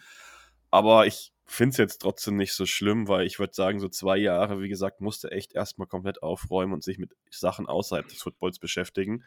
Ja. Und ja, jetzt ist halt so, wenn du die abziehst, ist er jetzt, äh, kommt ins fünfte Jahr, da muss dann halt mehr kommen. Dieses Jahr ist, glaube ich, ja, müsste so sein, wenn ich mich nicht komplett irre. Und da muss dann, ja, Erfolge so langsam, jetzt ist Snyder weg. Er hat äh, vollste, vollste Rückenstärken. Und ja, ist halt schwierig, wie gesagt, sind halt so viele kleine Sachen dabei, die einfach nicht so gut ankommen. Weltbewegend ist es noch nicht passiert. Aber ich meine, wenn das Team jetzt einigermaßen gut aussieht, denke ich, wird er schon sehr sattelfest in seinem Job sein. Die Frage ist halt wirklich, wie gut ist Bienemy und wie kannst du ihn halten, weil ich, wenn er wirklich, wenn die Offense so weitermacht, dann wird es halt wirklich schwierig, ihn als Ossi zu halten. Und dann ist halt echt eine Frage, die da beantwortet werden muss, ob man ihn denn als Head Coach da irgendwie im Angebot machen möchte und was macht man da mit Rivera, selbst wenn es auch bei ihm gut lief. Wie gesagt, die Fans fordern oft, dass er dann einfach irgendwo ins Front Office geht. Ja, ist schwierig. Bis jetzt sind ja erst vier Spiele geschielt. Naja. Von daher ist es vielleicht ganz gut, dass in Washington nicht so viel Drama aktuell ist, dass man sich über solche Dinge noch keine Gedanken machen muss. Ja, das ist ja, ja immer die Frage, ähm, will der ehemalige Head Coach dann überhaupt mehr oder weniger äh, ins Front Office gefeuert werden, wenn man das so will? Ähm, ja, ich finde halt, Rivera ist ja schon jetzt quasi Front Office, ne? Er ist ja bei uns nicht nur Head Coach, er ist ja quasi alles auf einmal. Er ist ja so in dieser Machtposition, dass er eigentlich für alles zuständig ist. Und er ist ja quasi schon so ein bisschen der Front Office Mann 1 so. Von daher weiß ich nicht, ob das dann nachher so einen Riesenunterschied macht, wenn er jetzt selber älter wird. Ich meine, er ist ja auch der fünft, sechst älteste Coach in der Liga oder so. Er wird nicht jünger. Ich meine, muss nicht jeder einen Pete Carroll machen da und noch diese Energie an der Seitenlinie haben in dem Alter. Also vielleicht ist das ja von, für ihn auch ganz, ganz okay, so, weiß ich nicht. Also ich finde, da gibt es halt immer zwei, zwei Richtungen, ne? Das kann man halt einfach nicht wissen, dafür kennt man ihn nicht. Aber ja, ich lasse es auf mich zukommen. Wir warten die Saison ab und wenn dann zum Schluss diese Frage im Raum steht, dann kann man sich da nochmal damit beschäftigen. Wie gesagt, jetzt nach vier Spielen ist das einfach schon sehr, sehr schwierig einzuschätzen. Was man halt auch sagen kann, also es ist ja auch die erste Saison jetzt, wo wirklich mal kein Drama, so Owner-Drama ist in Washington. Und ich glaube, das macht schon noch viel aus, gerade auch mit einem Head Coach und wenn er so viel Verantwortung hat. Also ich würde da an eurer Stelle auch mal ganz gelassen hingehen. Und wie gesagt, ihr habt einen Eric Bienemy in euren Reihen, wo dann vielleicht tatsächlich aufsteigen könnte, wenn wir ihn nicht wegschnappen. Wer weiß. Deswegen, also, wie du sagst, es sind erst vier Spiele gespielt und da sollte man die Kirche im Dorf lassen. Ja, bis jetzt genießen wir das einfach noch, dass endlich ein neuer Owner da ist. Das ist ja der, also der größte Gewinn eigentlich dieser Season. Da kann eigentlich diese Saison passieren, was will. Dass der weg ist, ist das Beste, was uns hier passiert ist. Ja, auf jeden Fall. Also das war auch lange Zeit überfällig, dass dieser Mann äh, aus der NFL verschwindet. Ja. So, ähm, eigentlich auch schon 30 Jahre überfällig, mindestens. Ähm, die, euer neues Ownership, kann man da bisher so schon ein bisschen Resümee ziehen. Ich meine, es ist natürlich auch jung, auf jeden Fall. Ich habe gesehen zum Beispiel, dass sie darüber nachgedacht haben, den Namen, den ursprünglichen Namen eures Teams, ähm, wenn ich denn die Helme in, de in deinem Regal sehe, ähm, Football-Team und Redskins, und ursprünglichen Namen wieder zurückzubringen. Wäre das was, wofür du dich auch einsetzen könntest? Oder ist das überhaupt, ist es überhaupt nur nicht nur ein Gerücht, sondern. Nee, das ist komplett gelogenes Gerücht, weil äh, die haben ganz klar gesagt, dass das nicht passieren wird. Also diese Aussage ist da. Ich weiß gar nicht, ob es beide gesagt haben. Rails hat es, glaube ich, auch sogar gesagt. Also, und unser Präsident, äh, Jason, hat es dann auch gesagt, das wird nicht passieren. Also, das steht fest. Die haben klipp und klar gesagt, Redskins wird es nicht wieder geben, weil die Fans da ja auch quasi so ein bisschen Agenda gestartet haben in der Hoffnung, äh, dass der zurückkommt. Viele, viele US-Fans vermissen den halt einfach noch. Die haben da ein bisschen anderes Standing zu. Ähm, die haben mal gesagt, wird es nicht geben und das finde ich auch gut so. Ich vermisse den Namen klar, weil da einfach ein bisschen Sentimental Sentimentalität, ich kann schon nicht mehr reden, ich bin noch nicht richtig wach, äh, dranhängt. Aber ich meine, wenn du damit Leute diskriminierst, kannst du es nicht als Namen nehmen, Punkt, Ende. Und mehr Diskussionsbedarf gibt es da für mich auch einfach nicht. Ja, ich meine, fest steht trotzdem noch nicht, ob Commanders bleibt. Das ist halt so das Einzige. Das steht schon noch im Raum, dass eventuell der Name geändert wird, aber das ist halt auch eine Sache von, das wird jetzt nicht von jetzt auf gleich passieren. Da macht man sich dann in Ruhe Gedanken drüber. Ich persönlich fände es ja immer noch äh, gar nicht so schlecht, wenn es nachher so dieses Wolfs-Thema wäre. Das fand ich ja, wo es in der Auswahl war, einfach mit am lustigsten, wenn du einfach dein Stadion The Dan nennst und du hast einen Quarterback, der Howl heißt so. Das ist halt schon, das wäre schon eine ganz lustige Kombination zum aktuellen Stand. Aber mich interessiert der Name halt eigentlich gar nicht so groß. Jetzt hast du drei verschiedene Namen gehabt, da innerhalb von vier Jahren oder so das juckt mich nicht. Solange die vernünftigen Football spielen wieder und wir nicht jede Woche lesen müssen, dass FBI irgendwo war und der Owner nicht wieder gerade die Scheiße gebaut hat und so, das ist mir alles egal. Solange da jetzt Ruhe einkehrt und wir uns auf Football konzentrieren können, ist mir das mit dem Namen alles jetzt zweitrangig. Und die neuen Owner wirken halt bis jetzt gut. Ich meine, ja, ich fand es halt ganz lustig. Da gab es ja in Washington zwei Partys, die, also bei Dan Partys. Und äh, Josh Harris hat auf beiden Partys angerufen und hat da dann jedem, der da ist, Bier spendiert und hat danach irgendwie über 1000 Bier ausgegeben für diese beiden Partys. Das war sehr lustig. Und er wirkt halt sehr nahbar. Er wirkt halt so wie der Mensch, du und ich. Er wirkt nicht wie dieser Milliardär, der wie Dan. Also, wir sehen Dinge, die hätten wir bei Dan nie gesehen, wie, wie, wie nahbar er sich einfach gibt. Er steht dann im Regen mit seinem Sohn auf der Tribüne statt in der Honors Box und weiß ich nicht, ja ich dachte am Anfang tatsächlich, er ist weniger involviert. Oder das mhm. waren zumindest die Vermutungen, weil man das so wohl scheinbar von ihm kennt, vor allen Dingen äh, von den 76ers, dass er sich da gar nicht so groß involviert. Trotzdem sieht man jetzt Bonds auch immer wieder im Lockerroom. Da hat er auch Gameballs verteilt für, für Ron Rivera oder irgendwelche Coaches und so. Und er gibt sich halt einfach wieder nette Dude von nebenan. Muss man halt schauen, wo das bleibt, weil unser letzter Owner war auch Fan des Teams und äh, da hat man am Anfang ihn gehypt, weil es ist ja ein Fan, er wäre wie du und ich und äh, hier hat man nachher gesehen, wo das endet. Er war einfach ein Arschloch und nicht wie du und ich. Und da muss man schauen. Ich glaube jetzt nicht, dass das bei, bei Harris so wird, weil der wirkt halt schon als Typ ganz, ganz anders. Und ich meine, ich weiß nicht, ob er das gesehen hat. In der Preseason war er ja auch in der, in der ähm, Kommentatorenbox und hat er, hat er mit denen beim Spiel ein bisschen kommentiert. Und dann gab es diesen, diesen awkward Handshake, weil er schon leicht angetütelt war, der gute Mann. Er hatte schon das ein oder andere Bier getrunken. Und das ist halt einfach lustig. Sowas, also dich so nahbar zu geben, hättest du halt vorher nie gesehen. Und das tut als Fan auch mal ganz gut zu sehen, dass man so einen Good Guy als Owner hat und nicht so ein absolutes Arschloch. Ja, und das ist ja auch sehr, so generell bei den Ownern ähm, recht selten, die sich ja doch eher bedeckter und mehr im Hintergrund ja. halten. Ähm, Finde ich an sich nicht schlecht. Also, aber außer natürlich den neueren, also nicht die, die, diese komplette alte Riege, diese, diese Familienriegen, ähm, die es da gibt. Und ähm, ich meine, berühmtes Beispiel für dann diese neue Art Owner ist dann, glaube ich, eher so Jerry Jones, ja, jetzt hier ähm, Josh Harris. Ja. Die jetzt schon so ein bisschen mehr outgoing sind. Ja, muss man halt schauen, wo das. Also ich denke, er wird sich über kurze Lagen versuchen, nicht so viel einzumischen. Jetzt ist halt, versucht er noch irgendwie Anwesenheit zu zeigen. Ich meine, bei uns sind es ja jetzt auch deutlich mehr. Ich weiß gar nicht, ich habe mal einen Artikel drüber geschrieben, ich habe es trotzdem schon vergessen. Irgendwie 17 Owner oder so. Das ist ja. auf jeden Fall extrem viel. Menge, ja. Und wenn du dann halt sowas hast wie Magic Johnson, der Motivationsreden vor Team und vor Mitarbeitern hält und so, das ist halt schon ganz, ganz interessant. Das ist halt einfach mal eine neue Seite, ja. Gut, ähm, so viel dazu. Wenn, Matze, wenn du nichts mehr hast dazu, dann gehen wir nochmal direkt Thursday Night Football Game. Ähm, sind an derselben, sind an einer ähnlichen Stelle wie letztes Jahr zu dieser Zeit. Ähm, beziehungsweise letztes Jahr hatten wir auch das, das Thursday Night Game und es war eher ein ziemliches Gezerge, wenn man, das, wenn man, das, so nennen will. Ähm, ich weiß schon gar nicht mehr, das waren gefühlt zehn Punkte, die da komplett gefallen sind letztes Jahr, ne? Das war doch so ja, das ja. ganz ekelhafte Game, wo es auch geregnet hat und so. Ja, ja, ja. Das war so, so, ein, so ein typisches Thursday Night Football Game, äh, worüber sich Amazon bestimmt sicher super gefreut hat, dass sie das übertragen durften. Ah ja, ich erinnere mich, ja. Wo es vorher ja. die Gerüchte laut waren, wie teuer das Spiel war für Amazon.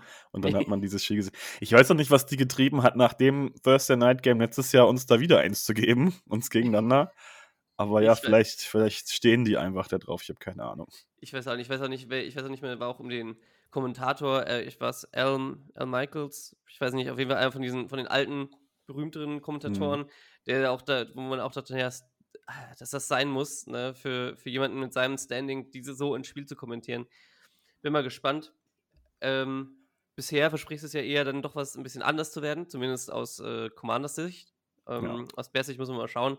Wir hatten jetzt dieses, das Spiel gegen die Broncos, wo Justin einfach so sein, Her sein Herz rausgespielt hat, so ein bisschen, habe ich das Gefühl. Ähm, gucken wir mal, ob das gegen, gegen eure Defense auch passieren kann. Und da spielen wir, und da sprechen wir genau über das, wo wir jetzt hinkommen wollen. Das Spiel ähm, Bears Offense gegen Washington Defense und umgekehrt. Mm, wo haben, wenn wir jetzt von Bears Sicht aus gucken, wir Angriffspunkte bei euch in der Defense, die man in der Theorie ausnutzen konnte? Ja, so richtig eklatante Schwächen haben wir eigentlich nicht. Also unsere Defense ist all around relativ solide. Linebacker ist vielleicht zum Thema. Also Run Game funktioniert gegen uns relativ okay. Das ist vielleicht so das Erste, was noch geht, wenn du ins Second Level kommst. Weil ich habe gerade wieder die Snap-Zahlen gesehen. Bei uns spielt Cody Barton 100% der Snaps und Jamin Davis nicht, weil Jamin Davis den Green Dot nicht tragen kann. Unser ehemaliger First-Round-Pick. Scheinbar ist er doch noch nicht weit genug, aber Davis ist halt der viel bessere Linebacker. Und trotzdem sehen wir da Barton zu 100% und Barton ist dann, wenn man jemanden rauspicken würde, die Schwachstelle in der Defense. Nach Spiel gestern Abend muss man auch fast äh, Emmanuel Forbes noch erwähnen, der gestern sehr, sehr hartes Matchup gegen äh, AJ Brown hatte. Ich würde jetzt mal behaupten, so ein AJ Brown habt ihr nicht. Der ist ja schon einer der allerbesten in der Liga und der hat teilweise äh, Forbes echt schlecht aussehen lassen. Bis dato sah Forbes nicht schlecht aus, muss man dazu sagen. Ja. Er hatte, glaube ich, auch, äh, also man muss sagen, er hat meistens auch nur um die 60% Snaps gespielt. Er hat nicht bei uns alle Snaps gespielt. Und hatte, glaube ich, das äh, niedrigste Passer-Rating von allen Rookie-Cornerbacks erlaubt bis dato. Ich denke, das wird sich nach gestern Abend geändert haben, weil AJ Brown hatte den gestern schon sehr in der Tasche. Da waren auch ein paar gute Plays von ihm dabei gegen AJ Brown, aber ja, der hat ihn schon etwas in der Tasche. Wenn man Schwächen ausmachen wollen würde, wären das wahrscheinlich diese beiden. Washington ist so, man redet immer über die krass gute D-Line, die auch super viel Pressures macht, aber manchmal Probleme hat, tatsächlich bis zum Sack zu kommen und äh, nicht nur bei Pressures zu bleiben. Ich glaube halt, gestern war es auch ein bisschen, bisschen Gameplan-technisch anders da, weil man das Laufspiel der Eagles unbedingt stoppen wollte und dann den Fokus auch einmal ein bisschen woanders hingelegt hat. Und ich meine, generell sah es ja auch gar nicht so schlecht aus, aber ja, mir fällt gerade, eigentlich ist die größte Schwäche der Defense, wenn die Offense scheiße ist, weil die dann nur auf dem Platz stehen und die dann einfach gassed sind. Weil ich Ja, ja im, im Vorfeld, bevor wir angefangen haben aufzunehmen, ja schon gesagt, äh, die, die Defense hat relativ viele Punkte zugelassen im Schnitt in den ersten vier Spielen. Und dann kann man eigentlich nicht über eine Top-Defense reden, obwohl die eigentlich, wenn sie auf dem Feld steht, doch ganz gut aussieht. Aber wenn du halt nur auf dem Feld stehst, wie gegen die Bills, dann kannst du halt auch irgendwann einfach nicht mehr standhalten. da muss man halt schauen, ob welches Spiel wir von, von Howell bekommen, ob wir dann ein Spiel bekommen wie gestern Abend oder eher ein Spiel wie gegen die Bills. Ich würde mal fast sagen, eher wie gestern Abend, weil die Bills Defense ist halt eine der komplexesten in der Liga. Ich Ja. denke, gegen euch wird es da ein bisschen einfacher. Definitiv. Also da äh, kann ich, wenn ich, wenn ich da einhage, direkt sagen, also ähm, ich glaube, wahrscheinlich Sam Howell wird man eher dadurch schlagen, dass man ihn dann doch schon öfter sackt und besser pressured und das ist halt so das, was die Bears jetzt gar nicht können. Ähm, wenn ich hier placke Zahlen liefern, liefern darf, wir haben gestern unseren zweiten Sack gemacht. Ähm, und äh, haben eine Pressure Percentage von 16,7 Prozent. Ja, mit, mit 14,8 Blitzrate, also wir blitzen gar nicht nee. quasi. Und ähm, ich glaube, das kommt Sam Howell dann auch zugute. Außer natürlich, äh, Überfluss findet in seinem, seinem, äh, seinem verstaubten äh, Regal irgendwo mal das Buch für Blitz-Packages, aber ich glaube, das wird nicht passieren. Aber da, da, sind wir ja auch auf einem Nenner. Washington blitzt auch nicht. Also braucht ihr auch nicht erwarten. Die haben da eine ähnliche Blitz-Percentage. Ja, aber ich meine, gegen uns werdet ihr schon einen Sack schaffen. Gehe ich ganz stark von aus, weil ich habe ich hab noch nie einen Quarterback einen Ball so lange halten sehen. Bis, wie gesagt, bis auf gestern. Aber gestern lasse ich noch mal ein bisschen raus. Die ersten drei Spiele hatte den Ball wirklich so krank extrem lange gehalten. Das habe ich noch nie gesehen. Ja, ich hoffe deswegen, dass wir mehr das von gestern sehen. Dann wird es mit sechs Schürigs, ja. Ich glaube auch, dass ihr gegen unsere D-Line, äh, gegen unsere O-Line nicht unbedingt blitzen müsst, um da Pressure zu generieren. Also mit der D-Line gegen unsere O-Line sehe ich da ein ganz, ganz rotes Alarmsignal und ich glaube, da muss man gar nicht unbedingt blitzen, dass man da erfolgreich zum Quarterback kommt. Die Interior ist einfach absolut, absolut Käse bei uns. Also oh. Daron Payne und äh, eure, eure anderen Defensive Tackles werden da wahrscheinlich die Möglichkeit haben, einen richtigen Field Day da sich auszubauen und äh, das ihr Geld zu verdienen da. Ja, die Gefahr besteht auch, weil äh, unsere Interior D-Line ist äh, sehr gut in Form. Ich meine, wir haben gegen die Bills einen Deron Payne gesehen, der alleine den Trillion outgeforst hat mit Sack, Tackle for Loss und Pass Breakup in drei Plays in Folge. Der ist sehr gut drauf. John Allen ist quasi auch immer sehr gut drauf. Und wenn ihr dann wirklich Interior O-Line Probleme habt, dann sollte das ein schweres Spiel für euch werden. Vielleicht der eine Hoffnungsschimmer noch, Washington ist so in Containment nicht so gut gegen Quarterbacks, die laufen können. Und ich glaube, wenn euer Quarterback was kann, dann ist es ja laufen. Ich weiß nicht, wie es bei euch so Playdesign-mäßig ist, ob ihr da Playdesign-mäßig auch designte Runs für ihn überhaupt so habt oder ob das mehr so, ich scramble mal und versuche das äh, selber zu machen. Ja, ja dann ja. wird es schwierig, weil das ist vielleicht so die eine Hoffnung, die ihr haben könntet, dass wir gegen laufende Quarterbacks schon immer mal was zulassen, also Crucial First Downs zu schaffen, wenn du es brauchst. Ja. Aber ja. Ich meine, der Wunsch wäre, dass äh, unser OC schaut, okay, äh, in den nächsten Tagen hier, die haben da, da und da Schwächen gezeigt gegen Design Runs etc. Aber irgendwie bisher ist das nicht so im Gameplan vorhanden. Also, ist, oder auch nicht so gewollt.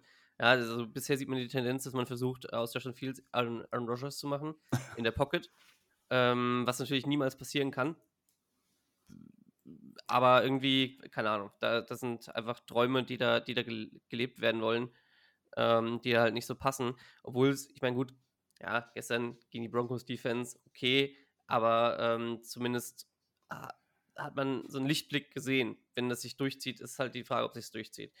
Und aber aber auch gestern hatten, waren keine Designed Runs dabei. Also, was halt, also ein Bruchteil. Er hat vier Runs gehabt gestern. Also er hat einen, wirklich einen guten Tag gehabt, aber gerade eben diese Designed Runs und auch Scramble Runs waren eigentlich so gut wie nicht vorhanden. Das hat mich schon auch irgendwie ein bisschen stutzig gemacht, warum da nicht mehr eingebunden wurde.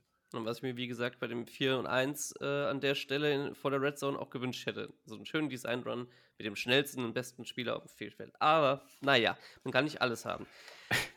Ja, das kennen wir ja aus Washington, das Scott Turner, wenn dann Playmaker auch einfach nicht als Playmaker eingesetzt werden. Aber zum Glück hat sich das ja bei uns erledigt.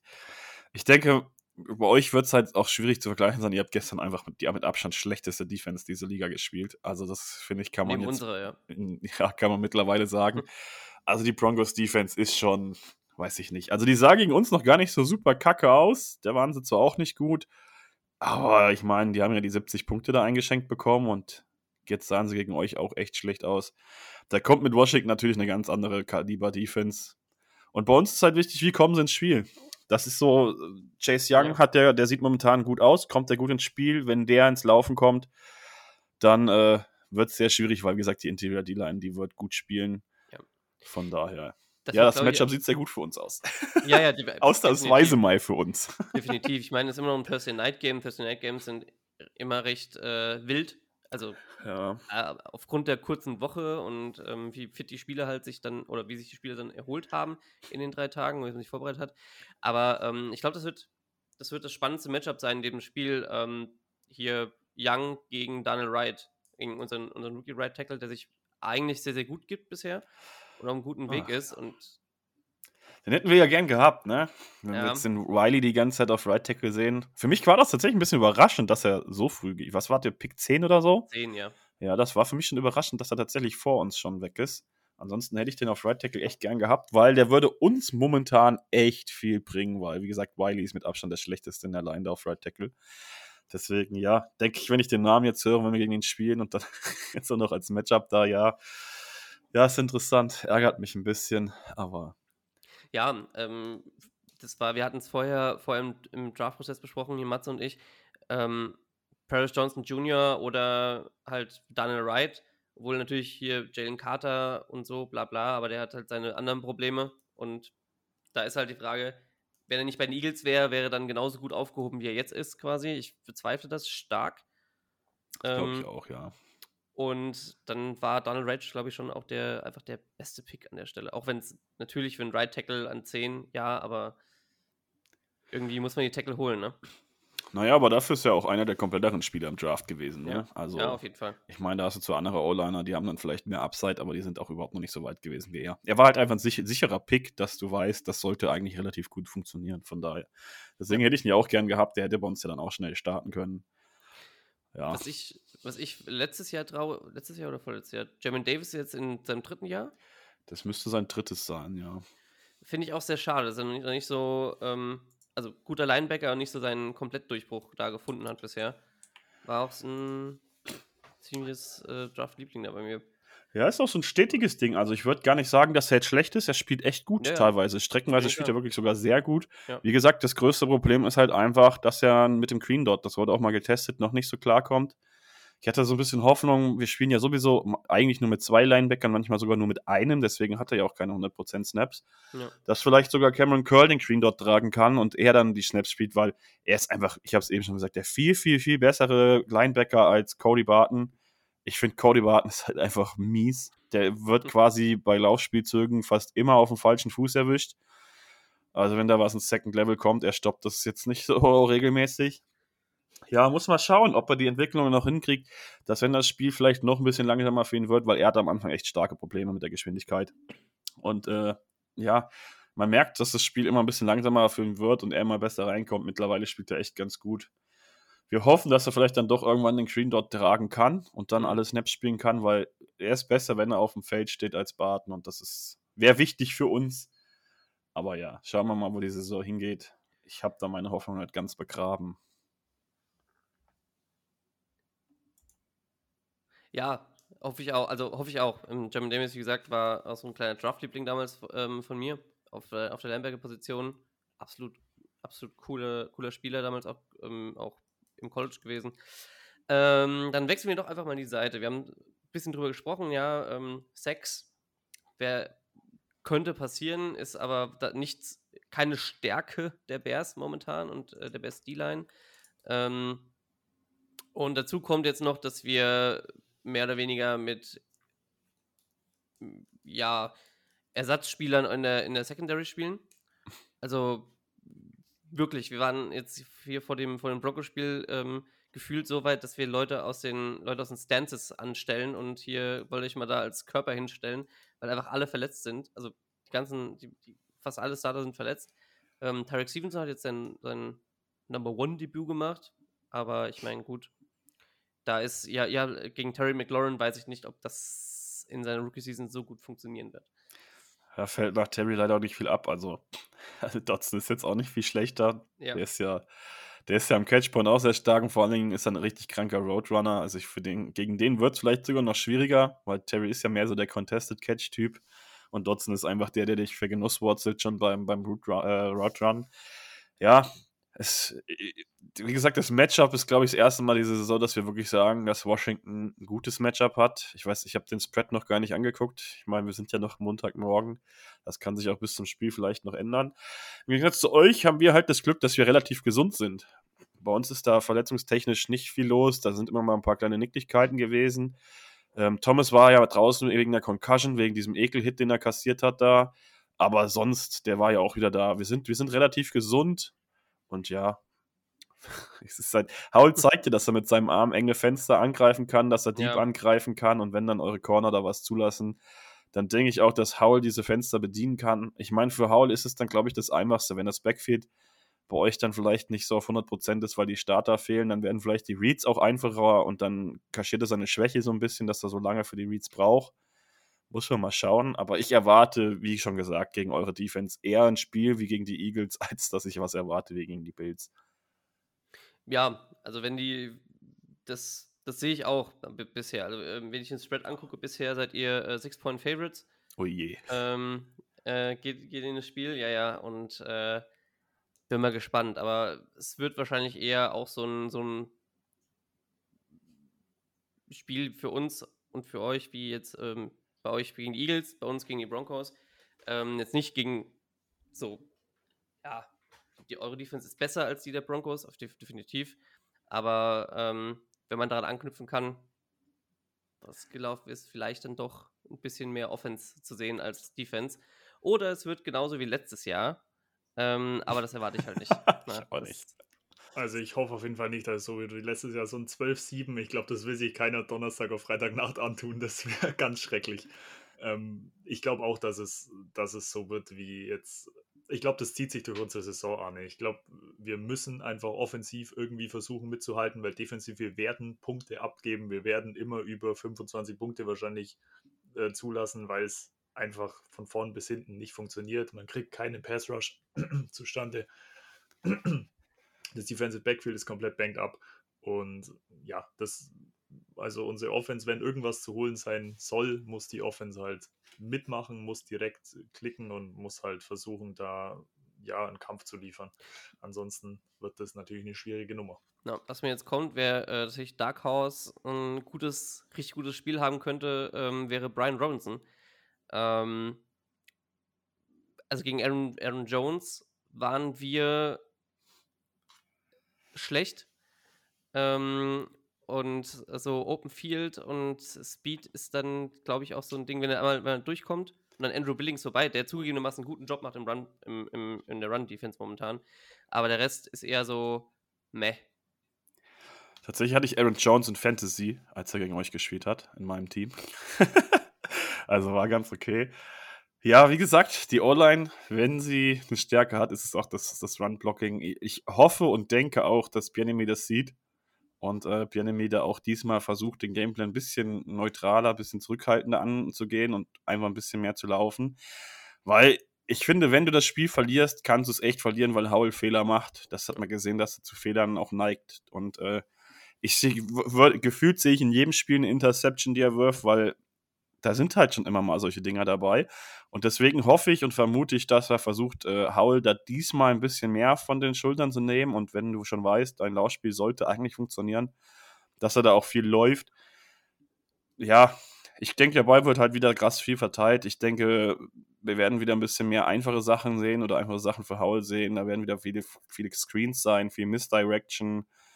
Ich hoffe, er macht es ihm wieder möglichst einfach, weil wenn du das Spiel verlierst, dann verlierst du es mit Sicherheit, weil du die Turnover-Margin einfach verloren hast. Ja. Ich denke, wenn wir keine Fehler machen, dann sollte Washingtons Kader einfach besser sein als der der Bears und dann musst du das Spiel gewinnen. Wenn du Fehler machst, kannst du das Spiel aber auch genau schnell, genauso schnell wegwerfen und nachher verlierst du es trotzdem. Das heißt, ich, wenn irgendwas ist, keine Fehler machen und dann mache ich mir eigentlich auch wenig Sorgen, dass die Offense da regelmäßig punktet und ich glaube einfach, dass unsere Defense gut genug ist, um euch regelmäßig zu stoppen. Also das heißt regelmäßig, regelmäßig genug, dass wir dann doch nachher mehr mit unserer Offense schaffen, als ihr mit eurer. Und wie gesagt, aber alles unter dem Vorbehalt, wenn du keine Fehler machst. Ja, das, also das Playdesign von den Bears muss definitiv sein, dass Justin den Ball einfach sehr schnell äh, wegbekommt, weil gegen den Pass Rush wird unsere Interior O-Line nicht viel standhalten können und da wird die Pass Protection einfach nicht da sein und auf jeden Fall nicht in der Länge, wie es Justin Fields oftmals in der Saison gebraucht hat. Deswegen, ich glaube, da muss, da muss, muss, ja, schematisch muss da sehr viel über schnelle, kurze Pässe kommen und natürlich das Run-Game einbinden. Ansonsten sehe ich da auch wenig Hoffnung.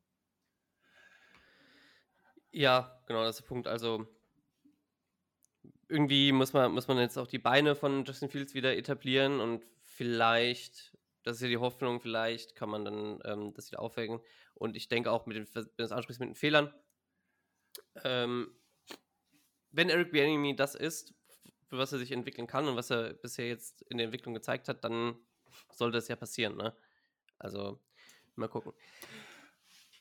Ja, ich erwarte viel von ihm. Ich bin, also bis jetzt ist das echt gut, was er macht. Also deswegen, ich hätte das letztes Jahr nie sagen können, dass ich da Hoffnung für irgendeinen Offensive Coordinator habe, dass der einen guten Job macht, weil Scott Turner war einfach miserabel. Der hat sich oft auch einfach outcoached und so. Bei PNB hast du halt auch einfach einen echt soliden Kandidaten, wo du auch einfach Hoffnung haben kannst, dass das vernünftig gemacht wird.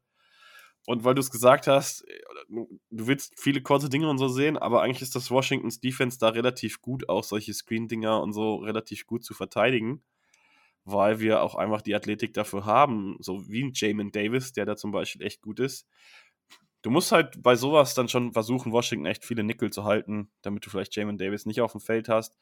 Cam Curl und Co. sind da auf Safety nicht die schlechtesten, aber die lassen dann vielleicht eher nochmal was zu ja, wie gesagt, das ist einfach overall, denke ich, ein gutes Matchup für unsere Defense. Wie gesagt, allein wenn du Interior Pressure ab, äh, da, da, drauf bekommst auf, auf äh, Fields, dann wird das ja eh generell schon mal, wenn die, wenn die Pressure durch die Mitte kommt, ist das super, super schwierig. Und dann reden wir halt davon, dass du außen noch Sweat und ähm, Young hast, die dann da zusätzlich noch was machen können.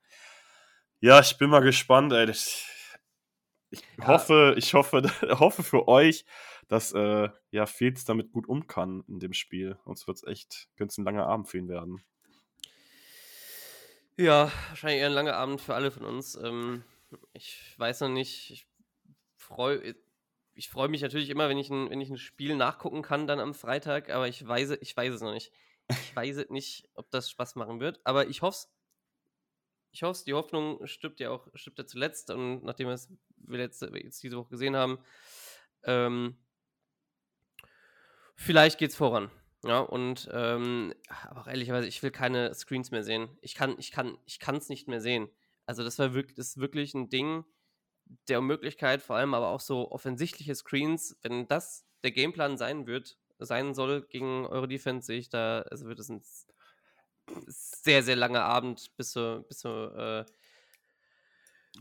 bis zur Arbeitsverweigerung. Ähm, dann das ist halt dann nicht.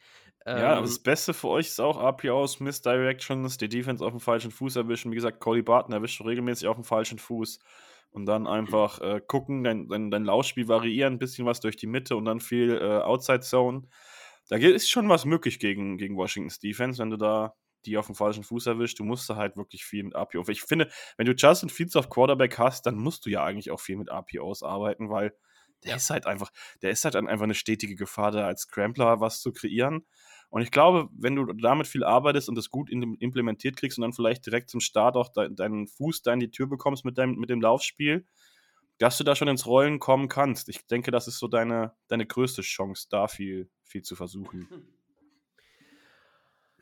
Äh, ähm, wir haben jetzt über, be über beide Teams gesprochen, über ähm, Defense Offense, wo wir die Angriffspunkte sehen können ja, auch bei, auch bei den jeweiligen, bei den, bei den Teams, sprechen wir doch kurz mal darüber, wie siehst du denn die Punkteverteilung? Also du hast gesagt, okay, es wird eher so ein, äh, in, eher ein Philly-Spiel, ja, eher so ein High, eher High-Scoring-mäßig, zumindest was eure Seite angeht, mhm. sagen wir es mal so. Ähm, wo siehst du denn deine Punkteverteilung? Habt ihr eher over 25, under 25? Also, ich habe es ja schon gesagt, äh, Washington hatte jetzt schon zweimal über 30 Punkte in vier Spielen, was wir eigentlich überhaupt nicht gewohnt sind, weil äh, vorher hatten wir unter Scott Turner einmal oder zweimal, ich weiß gar nicht. Also, wir haben jetzt auf jeden Fall schon so oft über 30 Punkte gespielt wie komplett mit Scott Turner. Und wenn du EB als Coach hast und wenn ich sage, wir kriegen mehr das Philly-Game als das Bills-Game, dann würde ich schon sagen, dass wir gegen eure Defense über 25 schaffen sollten, weil ich denke, das ist eine Winning Condition. Du musst über 25 schaffen, damit du das Spiel gewinnst. Ich kann mir schon vorstellen, dass es wieder ähnlich Richtung 30 Punkte für uns geht. Dafür haben wir darüber geredet, ist das Matchup eigentlich gar nicht so schlecht für uns. Das sollte funktionieren, weil, ja, wir haben es gesagt, wenn ja, das Laufspiel funktioniert und das Haul relativ einfach gemacht wird, dann denke ich, ist, dass EB gut genug daran ist, äh, ich meine, so viel, so viel Eberfluss-Sachen, wie ich auf Twitter aktuell lese von Roki und Co., die da ja gerne auf Eberfluss schreien, dann denke ich, Ja, ja. Wenn da die Stimmung gerade so schlecht ist mit seinem Play-Calling, bei uns ist sie so gut mit EB bei dem Play-Calling, dann wäre ich jetzt doof, es nicht zu sagen, dass ich glaube, es geht Richtung 30 Punkte. Ich denke, das ist drin. Das ist, wie Matze eben gesagt hat, die Frage ist, kann eure Offense das matchen? Das wird das sein. Lässt unsere Defense, wie gesagt, sie hat jetzt auch schon mehrfach mehr Punkte zugelassen. Es ist möglich. Muss man schauen, ob ihr das schafft, ob ihr das matchen könnt. Deswegen würde ich schon sagen, dass es ein hohes 20er-Spiel wird, so ungefähr. Ich denke, dass wir da irgendwo sein werden. Weiß ich nicht, so ein Over-Under von, weiß ich nicht, 49,5 oder so. Da würde ich drüber gehen. Ja, So in die Richtung sollte es gehen, würde ich sagen. ja. Ja, sehe ich ähnlich. Also, wenn es klickt auf beiden Seiten, dann wird es ein zumindest offensivreiches, äh, nicht, nicht einschläferndes Spiel, sagen wir es mal so. Ja. Matze, was hast du? Over Under. Wir haben Oh, jetzt hier ja. 49,5 als, als, als die Moneyline, die, wir- die wir established haben.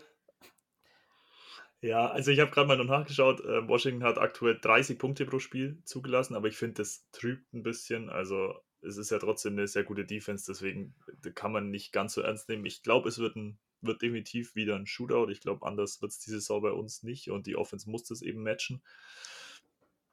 Ja, ist halt die Frage. Ich glaube, wenn man, wenn man schnell in, schnell in, in, keine Ahnung, zwei, drei Scores zurückliegt, dann kann das sehr schnell sehr ungemütlich werden. Aber wenn wir das irgendwie matchen können, dann hoffe ich auf ein Highscoring-Game und bin da auch bei so, ja, ich würde schon sagen, so ein Over von 52,5 bin ich schon dabei. Ja.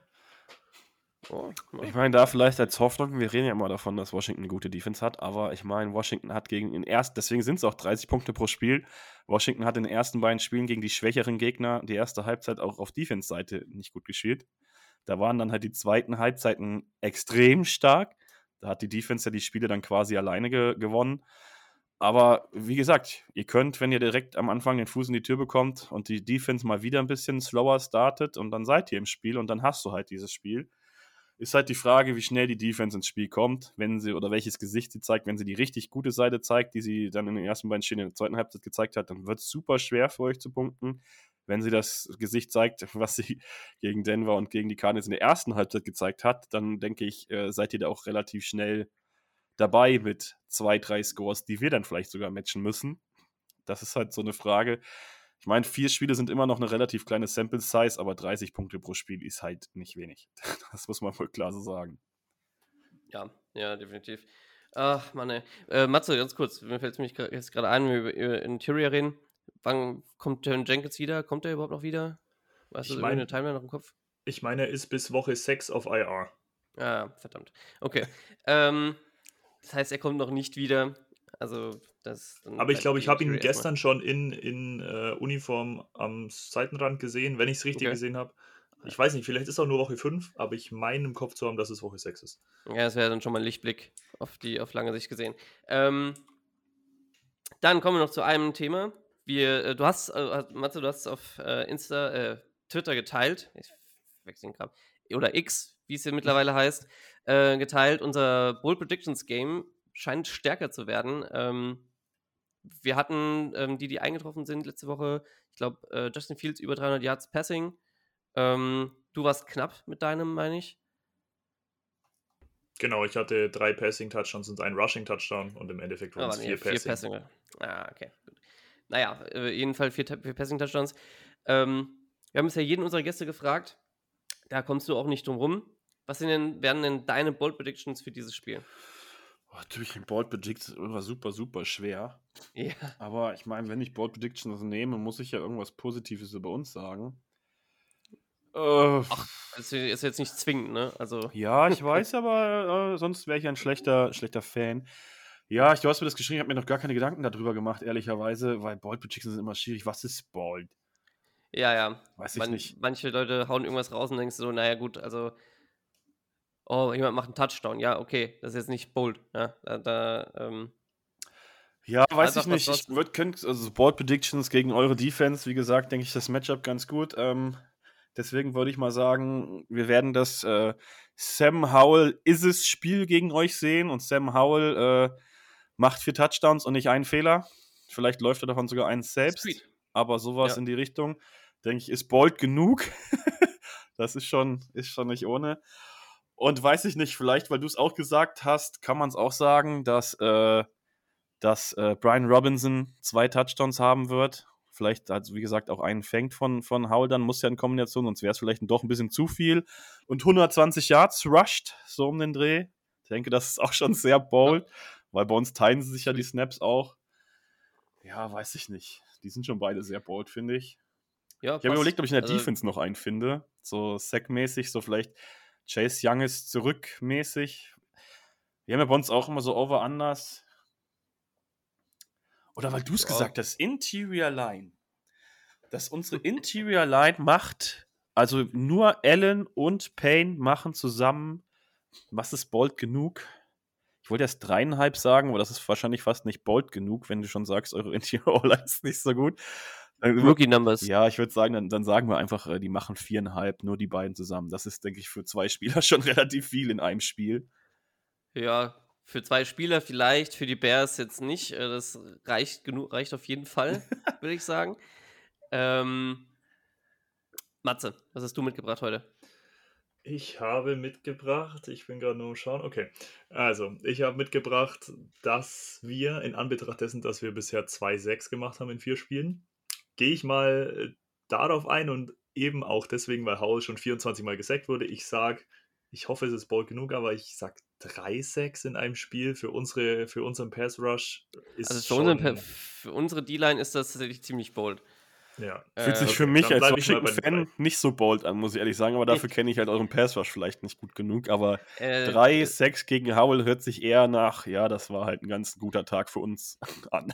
Also das, das, das wären äh, über, äh, also eine über 100% Steigerung zu dem, was wir bisher in vier Spielen hatten. Deswegen, ähm, Aber ich glaube auch, wenn du da guckst, glaube- halt diese Pass, äh, Pass äh, Rush to Win Rate, hier diese Pressure to Win Rate, Sack Rate, da ist ja Howell mit Abstand, mit riesen Abstand, der schlechteste Quarterback in der Liga. Vor dem Spiel waren es fast 40 Prozent. Und Ja. äh, ein normaler Quarterback hat da eigentlich unter 20 Prozent. Pat Mahomes hat 2 Prozent, weil er halt komplett gestört ist. Ja, aber ja, so schlecht wie ihr euren Pass Rush vielleicht haltet, so schlecht halte ich äh, diese Kombination von Howell und äh, Line. Von daher fühlt sich jetzt für mich nicht Ja. so super bold an, aber wie gesagt, dafür kenne ich euren Pass Rush. Wenn die bis jetzt echt 2-6 erst hatten, ist das vielleicht doch recht bold, ja. Aber halte ich für Genau. möglich. Genau, und dann noch einen Offensive, Offensive, eine Offensive Ball Prediction. So, jetzt. Ähm, ich würde sagen, dass Moore nochmal ein 100-Plus-Game hat. Also Back-to-Back 100-Plus-Games für DJ Moore ist, vielleicht hört sich vielleicht auch nicht so bold an, aber in Anbetracht dessen, dass Justin Fields ähm, gestern das erste 200-Plus-Spiel seines, seiner Karriere hatte in der NFL, ist es, glaube ich, schon bold zu sagen, er hat ein Back-to-Back 100-Plus-Yards-Game. Deswegen DJ Moore, let's get it. so. Dann ähm, mache ich jetzt noch meine Bold Prediction. Ähm, ich bleibe dabei, ja, Justin Fields knüpft an, der macht seine wieder 250 plus, ähm, kriegt aber auch, ähm, kriegt aber auch richtig eingeschenkt, ja, und wird, äh, und ich folge dir da, Steven, einfach mal bei deiner, bei deiner Interior Sack Prediction, dass Darren Payne ähm, und, Entschuldigung, wer war der andere Spieler? Den Namen John Allen. ja, ja, John Allen, natürlich, John Allen. ähm, zusammen viereinhalb, viereinhalb, sechs machen und ähm, das da, ich glaube, da sind wir gut mit bedient, auf jeden Fall. Ja, es ist halt, Washington spielt halt leider auch ganz wenig mit Stunts in der D-Line. Das würde ich mir vielleicht für das Matchup gegen euch einfach ein bisschen mehr wünschen, dass du vielleicht auch mal einen, einen Young in der Mitte siehst, weil physisch genug dafür ist er. Aber das macht halt Washington leider viel zu selten. Ja, das, äh, das wäre, glaube ich, dann auch der übel, also das wäre der absolute Tod dann für, äh, für Justin Fields. Ich glaube, dann überlebt er das Spiel dann auch nicht. Ah, Es wäre dann so ein Flashback zu dem Brown-Spiel in seiner, seiner Rookie-Season, wo er, war- wie ist das, 9, 9, 6 bis 6 bis 9, 6 irgendwie sowas äh, kassiert hat. Das war das, äh, nein, das möchte ich, also das möchte ich nicht nochmal sehen. Das, äh, Ja, wir haben es diese Saison schon gesehen in Washington, also deswegen. Der Arme. Der Arme. Oh mein Gott. Ähm, ja, nichtsdestotrotz. Wir haben jetzt lange geredet. Ich danke dir dafür, dass du da warst, dass es auch so kurzfristig geklappt hat, weil äh, man muss auch dazu sagen, ja, wir haben, wir haben ähm, relativ spontan, ich weiß nicht, Freitag, Samstag gefragt und das dann echt so gut dann auch gekla direkt geklappt hat, auch jetzt in der kurzen Woche. Ja, es wird für Ähm. uns auch noch schwierig, wann wir unseren Podcast aufnehmen mit so einem Thursday, Thursday Night Game, ne? Das ist ungewohnt, aber ja, Ja. wird eng, weil eigentlich nehmen wir immer recht spät auf im Gegensatz zu euch. Wir nehmen eigentlich immer donnerstags, freitags um den Dreh erst auf. Ja. Ja, ich bin mal gespannt, wie wir das die Woche hinkriegen, aber ja, Ja, hey, immer gerne. sag Bescheid. gerne. Ne? Wir haben Zeit. Äh, Also ich habe Urlaub bis, bis Donnerstag, von daher. Ja, wir haben unseren Podcast noch recht neu. Bis jetzt haben wir auch noch gar keine Gäste eingeladen, weil, Mhm. ja, weiß ich nicht, wir waren uns beide recht einig, dass wir das und die uns die Arbeit eigentlich ein bisschen ersparen wollen tatsächlich. Ihr macht euch die Arbeit und fragt die Leute, wir wollen uns die Arbeit ein bisschen ersparen, weil wir schon immer Probleme haben, zu zwei Termine zu finden. Naja, da ist es dann zu dritt immer sehr schwierig, weil der Mo ist übel krass im Stress. Mr. Master Ja. of Education wird er, wird Lehrer. Der ist da super viel im Stress und ich arbeite an der Behindertenhilfe. Ich habe dann auch immer Schichtdienst und solche Sachen. Dann ist es halt für uns schon immer schwierig und dann mit dritten Personen ist es auch immer super schwierig. Ja. Deswegen war es äh, auch nur der heute der einzige Termin, wo es hätte klappen können. Ja, ja, äh, ich meine, bei uns ist es aber auch nicht anders. Wir sind auch, wir sind zu dritt und es ist auch tatsächlich schwierig, einfach Termin zu finden, wo alle drei wirklich mal können. Ja. Ähm, und naja, äh, üblen Respekt übrigens für deine Arbeit. Das ist, Danke. finde ich, finde ich sehr stark. Ähm, mit selbst auch behinderten, behinderten ähm, Geschwisterteilen in der Familie ist das halt einfach, es ist, ist wichtig, sowas. Gut, ähm, aber um, um, um darauf zurückzukommen, ich danke dir, dass du da warst. Ja. Sehr gerne. Ähm, war eine coole Folge, fand ich. Und äh, klasse Insights auch von deiner Seite zu den, zu den ähm, Redskins. Äh, ja, wohl, jetzt komme ich auch schon wieder dazu zurück. Äh, zu den Commanders. Ähm, und ich weiß nicht, was bleibt mir noch mehr zu sagen. Liked und reviewt die Folge. Hört, ähm, hört bei den äh, Hawklock mit rein. Du kannst kurz nochmal gucken, wo, sagen, wo man dich findet. Ich schreibe es noch in die Folge Ihr rein. könnt einfach auf äh, Twitter gehen und gebt da einfach German Hawks ein. Wir sind ja, ja gerade noch mitten in dieser Gründungsphase für Fanclub. Die Homepage ist leider noch nicht ganz fertig, auch aus, aus Zeitgründen. Wir haben ja noch keinen Fanclub. Wir sind die eine der wenigen, die es noch nicht haben. Da sind wir gerade am Arbeiten. Der Name steht aber schon. Das sind die German Hawks. Da findet ihr uns auch. Über die Kanäle wird auch äh, der Hawk Talk, also unser Podcast, geteilt. Ansonsten auf Facebook gibt es eine Gruppe, aber ich meine, das interessiert wahrscheinlich die Bears-Fans recht wenig. Aber wenn ihr dann ein paar Spitzen loslassen wollt nach dem Spiel, während des Spiels, gerne da auf Twitter, immer gerne. ja. Ey, genießt das Spiel. Nachtspiel immer. So viele werden wir nicht kriegen. Ich muss Freitag auch arbeiten. Ich werde es wahrscheinlich trotzdem live gucken. Ja, ich hoffe, es wird spannend. Es wird ein gutes Spiel und genießt es. Ebenso. Genießt es auch. Ich wahrscheinlich genießt es auch, das Spiel. Und ähm, ich meine, dann, jeder, der es nicht live gucken kann, guckt es ja meistens dann am Freitag dann auch nach, wenn es passt. Und ach, hoffen wir einfach, dass es ein schönes Spiel wird und nicht so ein, nicht so ein Snooze-Fest. Ähm, uns findet ihr ganz normal unter Into the Bass Cave. Into the Bass Cave Podcast auf Twitter, auf, äh, ähm, auf Twitter und Instagram. German Bears Cave e.V., german-bears-cave.de. Ähm, danke, dass ihr zugehört habt. Ich hoffe, hat euch die Folge gefallen. Haut rein, bear down. Ciao. Bear down, Leute. Ciao.